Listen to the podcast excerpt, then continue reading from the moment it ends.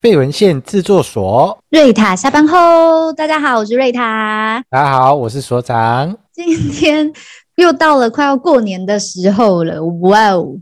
对，呃，我们这一期节目上架应该就是过年后了，因为我打算今年过年我们放过自己，稍微休息一下，但可以跟大家来聊聊过年很特别的一个点心。对，因为呢，所长你还记得吗？我在前一阵子的时候有那边哭爸哭妈，意思是说我在去年的过年的前夕，我很认真的找来我的好朋友，要一起来做那个过年的年节节堂，还有印象有有在讲，有有有，今年也是吗？对，今年今年是我目前因为疫情的关系，我还没有我还没有商请到我的好朋友来帮。帮忙我做年糖，但是呢，因为在去年的时候，我就做了很多的呃糖果，叫雪 Q 饼。那，之前有跟大家分享过，我做了一大堆的雪 Q 饼，真的是做到我都昏天暗地了。然后，其实，在去年的时候呢，我就有尝试来做一道一个点心，那个糖果，它叫做牛轧糖。有，我相信应该很多人有吃过。对啊，然后呃，去年的时候啊，我为什么没有？其实我去年有做了一大盘。可是我并没有把它贡献出来给我的亲朋好友们，是因为在去年做完的时候就把它吃光了吗？不是，我怎么会把它吃光？那个很甜呢、欸，我去年做的真的是超甜的，我都觉得我在吃的时候啊，真的很甜。反正我吃的时候都觉得我要被蚂蚁给搬走了，那一瞬间，其实你哦超甜的，我就是蚂蚁人。对啊，其实我已经很爱吃，我某一种我不知道为什么去年不知道是年纪到还是体质怎样。反正在去年的时候，我一瞬间就觉得自己超做完那个雪 Q 饼之后，就是那一阵子疯狂的爱吃甜点，就是点甜的东西，这糖真的会上瘾诶。好，总而言之，总而言之，我去年就挑战做了牛轧糖。然后在今年的时候呢，因为前一阵子也是跟大家分享到，就是我还有跟所长分享到，我就是有去做检查嘛，就是看了一下我的报告，健检，对，对对对，然后我的红字有点超级多的。然后就想说，啊吧，那没没办法，那我就这次今年我就要来挑战做，嗯、呃，比较让我们的升糖指数不会升得那么快的牛轧糖。哦，我就可以让你比较健康一点点，不用再看到报告的时候又在那边胆战心惊的好好几天这样。对，没有错，就是我希望可以吃过年的时候吃个牛轧牛轧糖，也可以开开心心，然后不要觉得负担太大的，好好的享用的美食这样子，就是。如果你的呃诶、欸，就是数字报告数字有点高的朋友，你就可以吃吃看这一种，我我自己制作这一种，就是升糖指数不会那么高，比较健康的牛轧糖这样子。哦，那大概的原材料会有哪些？因为牛轧糖据我所知道，应该就是花生嘛，然后麦芽糖嘛。那那大家把麦芽糖换成其他的？对，没错没错。我这次呢就把我的呃麦芽糖换成蜂蜜。然后还有之前我们一开始有分享过的那个，诶，就是赤藻糖啊，海藻糖，对，海藻糖。然后甜分比较没有那么高的，糖分比较没有那么高的。对对对，没错没错，就糖分没有那么高。然后在里面呢，我还会加一些呃膳食纤维在里面，增加它的那个口感。加了膳食纤维是因为不要让自己罪恶感那么重。对啊，可是就大大的取代原本应该会使用的，像我去年就会用蛮多的，诶，就是那个麦芽糖，嗯，对，麦芽糖啊，还有砂糖，然后全部在里面，然后一起煮煮煮煮煮，就可以做来做个替换，然后比较自己觉得比较健康这样子。没关系啦，就是至少在吃的时候，心里的那个负担压力不会那么大，然后至至少告诉自己，诶。至少我吃了那个升糖指数就不会飙高，OK，对，又可以满足你的口腹之欲，就还蛮喜欢的，就来这样子来尝试看看。既然讲到牛轧糖，我想呃，过去在听我们节目的朋友都会知道一件事，当瑞塔讲到烘焙的时候，就会来聊聊故事了。那么。Oh. 我们牛轧糖到底是哪里来的？到底是西方的一个糖果点心呢，还是中式的糖果点心呢？首先，我先问一下所长，你你平常都在哪里看到牛轧糖？两个地方，一个是如果我们去一些风景名胜地方，有的人会卖，就是一些呃伴手礼店，有的会卖牛轧糖。然后第二个是呃接，现在已经快接近年节了嘛，对不对？然后都有年货大街，或者是去菜市场的时候，你一定会看到有一个专门在卖所谓的糖果啊的的一个店，那里面也会有卖牛轧糖这件事情。在我的印象里，我的儿时印象里啊，如果我看到那个诶喜宴，然后以喜宴就会看到大饼嘛，就是比较传统的大饼。小时候的印象里，就是那时候还不风行比较。很西式或日式的那个，或是手工饼干的时候，你我第一个每次呃，就是婚婚宴的时候，都会看到妈妈带我一起去吃吃那个喜酒回来，一定就是大饼，大饼的盒子里面就喜饼，喜饼里面就是会有牛轧糖，所以在我的印象来说当中，我会觉得说啊，那个就是一个很传统的一个糖果，很传统的台湾的民俗，很传统的糖果这样子，哦，就殊殊不知。我们的牛轧糖居然它是法文，Bonjour。等一下，我一直以为牛轧糖是因为它呃它的里面因为有奶粉这个东西，然后在做的时候要去嘎它，就碾它压它。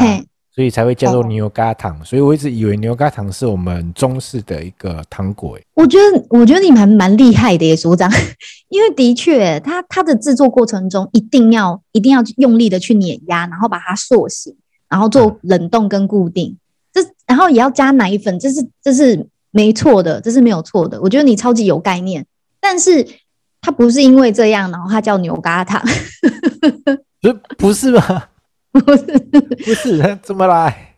它来自于很浪漫的地方，它是从法文，然后音音用那个取其音啊，然后翻译直接翻过来的。所以其实法、啊、法文怎么说我不太会说，但是翻成那个翻过来的话叫做努加糖，就跟那个英文名字啊，保罗 Paul，然后保罗就那个音差不多一样一样意思，然后就过来的的概念。对对对对。没错，没错。然后在香港，因为它它就是欧美欧美的糖果，然后在香港就是鸟结糖，然后在澳门叫做纽结糖，这听起来都还蛮相似的。就是反正音音译的，反正就是音译的嘛，音译的字，然后尽量的就是音那个字的发音尽量接近就对。对对对对对，就尽量取其接近的意思。我觉得超特别的，而且其实它在它。哦，我说这是法文，对不对？可是很特别哦，很特别的地方是，呃，虽然它是用法文翻过来的，可是一开始出现牛轧糖的时候，是出现在意大利的一个城北部的城市。那这个城市叫做克雷莫纳的一个城市，在这个城市里面呢，就有一对新郎新娘，就是新郎新娘，然后他们就是得到了一个呃点心。那这个点心呢，就是朋友送给他们的，他们就用蜂蜜、杏仁。还有蛋白做成的这个糖果，然后就是这个糖果就代表着平安、甜蜜跟永恒。呃，很有趣，感觉就很像花语一样，有没有？什么玫瑰花代表什么？满满天星代表什么？反正就是做的人他觉得，呃，这个应该有什么样什么样的含义，他讲的就是最先讲的人就是。说的算，然后随着到后面呢，牛轧糖才传进了台湾。那当然传进了台湾，又有不同的制作方式。嗯，那我刚刚是分享，就是说，其实它一开始出现的时候是出现在欧洲的。对，但是其实啊，在我们的中国民俗啊，在我们的中国历史故事里面。也是有出现牛轧糖。等一下，一开始，呃，我是觉得蛮好奇的，因为一开始是从意大利那边，然后慢慢传传过来的。对。然后，呃，但你刚刚讲的，呃，以欧式的做法，他们是蛋白、蜂蜜跟杏仁。这口感，各各位可以帮我想象一下，那个口感应该是属于比较软的。对对对。跟我们在吃的那个牛轧糖的那个感觉是不太一样的。的确，跟小时候的吃到的那个口感是不同的。对，那我就比较好奇了，到那中国故事又会是什么？它它到底是因为呃，可能在以前古代的时候，从国外然后经由贸易的路线，然后传到中国来。嗯啊，中国因为可能没有那样的原物料，用其他的原物料制作，还是说中国有它，我有它属于它自己的故事？哦，真的是我觉得还蛮特别的，是属于它自己的故事诶。诶，好吧，那我们就来听故事喽。因为真在明明代，在明朝的时候，嗯、就有一位文人，然后那个文人叫做商陆。商陆啊，他有一天啊，因为他是个文人雅士嘛，有一天他就在他就不小心睡着了，然后他睡着的时候打盹的时候，他就做梦，梦到了文昌神。哦，他来到了文昌殿，文昌帝君嘛，文昌殿。嗯、到了文昌殿之后呢，他就发现，在那个文昌殿的案头上面就有文房四宝，就是笔墨啊，哦、有纸燕，对对对。Okay. 然后呢，他在旁边又看到了一盘花生，啊、然后还有一盘糖。此时呢，他又往、哦、对对对，他又往旁边一瞄，他又看到了文昌神看着他微笑，然后手一挥。然后一挥的时候，那个花生的花生就自动去壳，去壳之后呢，飞入了那个我们的糖里面。糖里面，嗯哼，对，然后就变成花生糖。糖然后变成花生糖之后呢，它就突然变成数头牛牛，然后奔向了商禄。嗯、然后呢，哎，我们的商路就被惊吓到，就清醒了过来。他醒来之后啊，就赶快去找那个解梦的人，他就是问他说：“哎，请问这个梦代表什么含义？”然后解梦的人就跟他说：“哦，我跟你说，其实呢，你看到的，你看到的，呃，这个花生糖、花生跟那个的笔砚，表示说呢，你的文笔妙笔生花吗？妙笔对，妙笔生花就有妙笔生花的意思。那那个成语该该不会是从这里来的吧？I don't know，但是对，那是妙妙笔生花。谢谢所长。然后。”然后呢，呃，花生糖嘛，然后笔墨嘛，加起来呢就是妙笔生花。再来呢，他不是看到那个花生糖变成很多牛吗？对，他说，其实，在古代那个牛啊，代表的智慧，所以你的智慧会增长。然后我们上路听到这个解梦师解完梦之后，他就嗯，他就马上呢回家就开始着手制作牛轧糖。他就把花生加在糖那个麦芽糖里面，然后和一和变成花生糖。再来呢，他就聘请人去做那个牛的模具，然后把我们的花生糖压在那个牛形牛形状的模具里面，然后做成很多很多很多。然后呢，他做完这些牛轧糖之后啊，他的同一年他就去参加乡试、会试、殿试，然后他都连中第一名，就是我们所谓的三元及第嘛。没错，而且呢。我们的商路是明代八十九名状元中唯一一个三元及第的人，然后所以觉得商路不应该只是个状元，他应该是个花生糖的批发商、制造商。是哦，我也这么觉得。然后，所以才会有这个故事嘛。对啊，这我觉得这这也太神奇了吧！啊，总而言之呢，那个商路为了要感感念、感谢我们的文昌神的。保佑，所以他就又大量的制造出牛轧糖，然后呢，拿到了文昌那个文昌殿祭拜，答谢文昌神，然后拜完之后又把牛轧糖就分给大家品尝，所以呢，最后呢就广为流传。那对嘛？你看，完全是行销手法。我就是先做一做，然后假装因为那个庙嘛，我尤其是文昌庙，那个大部分来的都是考考生嘛。然后他故意把那个放在案头那个桌上那边拜拜，然后人家很奇怪为什么会拜这个？这个是什么？为什么有这个习俗？然后就跟我们去行天宫一样嘛。行天宫以前我们去行天宫会拜米糕，如果在台北的人如果对行天宫熟，都会拜米糕，会拜面线，然后就是平安糕。OK，一样意思嘛。啊，你就把那个东西，然后拜一拜，拜完了之后要当场发给人，这就是一个试吃的行为。吃完之后，哎，哪里买？然后为什么？那一定会有人好奇，为为什么要拜那个牛轧糖，要拜那个麦、嗯、那个花生糖啊？嗯，一定就会解释了。哦，那个形状就是让你那个可以妙笔生花，让你长智慧。对，有含义。大卖。哎，真的耶！其实仔细想想，也蛮蛮有道理的。对，他其实是个商人吧？对嘛？所以这个东西就是他搞出来的，没有错，一个行销手法。行销手法。然后，然后总而言之呢，现在流传到现代之后啊，嗯、因为很难，就是不好去找出牛的模型，然后做出这个牛轧糖，所以现在坊间呢就直接把它做成长条形，然后切成块，比较方便。就是我们现在常看到的牛轧糖的形状，嗯、就是长条形的，长条形的制作也比较方便了。对对对，压模子这样。嗯，嗯。然后所以呢，刚刚就是分享到，就是呃，西方它其实是起源于西方，然后但是我们在中国的那个故事里面，历史故事里面也曾经有一段这样的记载，明朝有这样的记载，然后就想跟大家分，顺便就一道分享一下，就是西方的做法跟我们中国的东方的做法有什么不一样？诶，那只是后面为什么我们慢慢的。呃，我们好像现在吃到的牛轧糖，它里面其实都是加奶粉了。诶，这就是这就是台湾跟台湾跟呃，就是中东方跟西方的不同。像在西方啊，它就很单纯、很纯粹的，它就是用呃蜂蜜，然后加上杏仁，然后还有蛋白，对，然后用冲糖嗯冲糖法的方式来进行制作，嗯，然后它的水分比较多一点点。然后呢，在我们东方来说呢，我们的牛轧糖是以麦芽糖为主体，好不，所以会比较硬一点点，比较 Q 一点点。对，然后口感吃起来会比较有 Q 劲。嗯，然后也因为呢，近几年健康的抬头意识就是比较提升了，嗯，所以有部分的牛轧糖呢，所选用的里面的砂糖或是麦芽糖，就会用海藻糖，然后来做替换。哦，就跟你的意思一样嘛，然后再加个什么膳食纤维，再加个有的没有的下去，然后让自己稍微吃得心安一点点。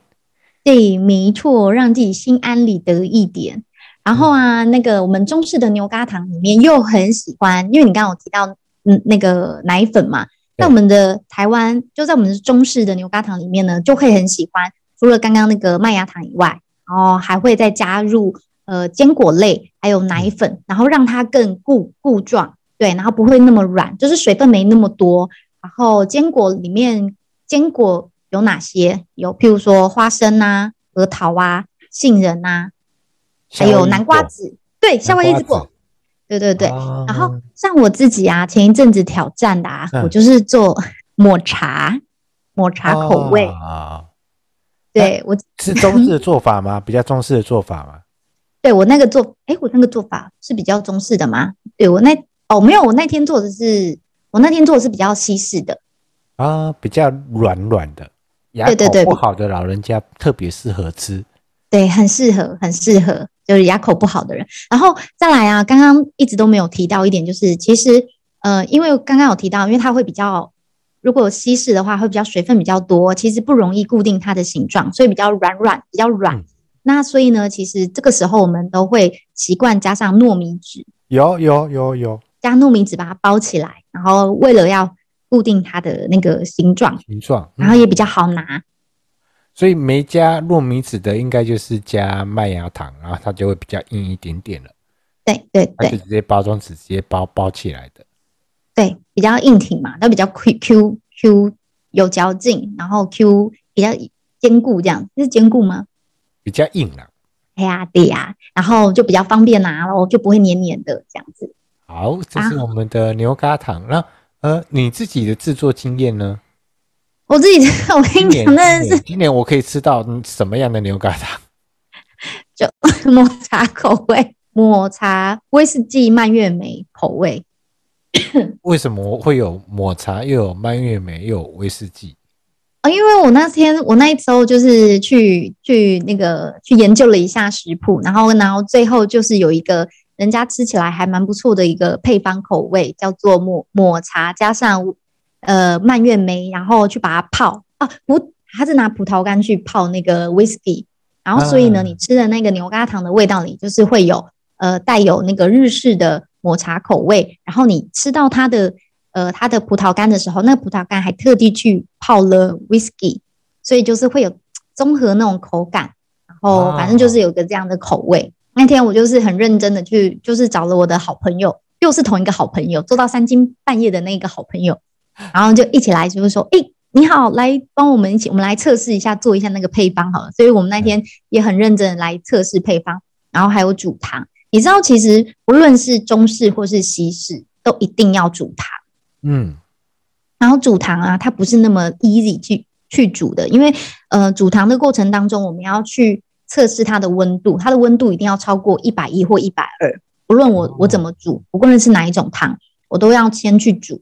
那煮的过程当中，就会要一直不断的去搅动它，搅然后嘛，嗯，对，然后你还要有一支很厉害的那个感温棒，就是温度计，温、哦、度计，然后要去知道说现在这个温度是多少。真的是我跟你说，光是个煮糖，就是所有烘焙人，我相信是甜点的烘焙人，真的是大大魔王。因为一不小心那个糖煮糟了，后面你就不用搞了。因为你很容易煮烧焦，你煮的不够的话，就会水分太多，嗯、就会很到时候就太太软了。软，对，嗯、所以呢，那个真的那个火候很难拿捏，所以真的是一个也蛮容易让人家觉得挫败的一个 就是点心。然后后来我跟我好朋友一起煮完了，又煮完之后嘛，然后呃煮完之后做成了牛轧糖，又吃起来的口感真的是因人而异。你说它成功还是不成功呢？因为有的人就觉得口感，他就喜欢吃软软的，软软的啊。有的人就喜欢就是他要硬硬的，有点硬的，嗯，对，Q 弹 Q 弹的。然后这是很难讲哎，但我个人认为，Rita 觉得，诶，只要好吃啊，配方吃起来好吃的话，食谱好吃，我觉得都算是成功。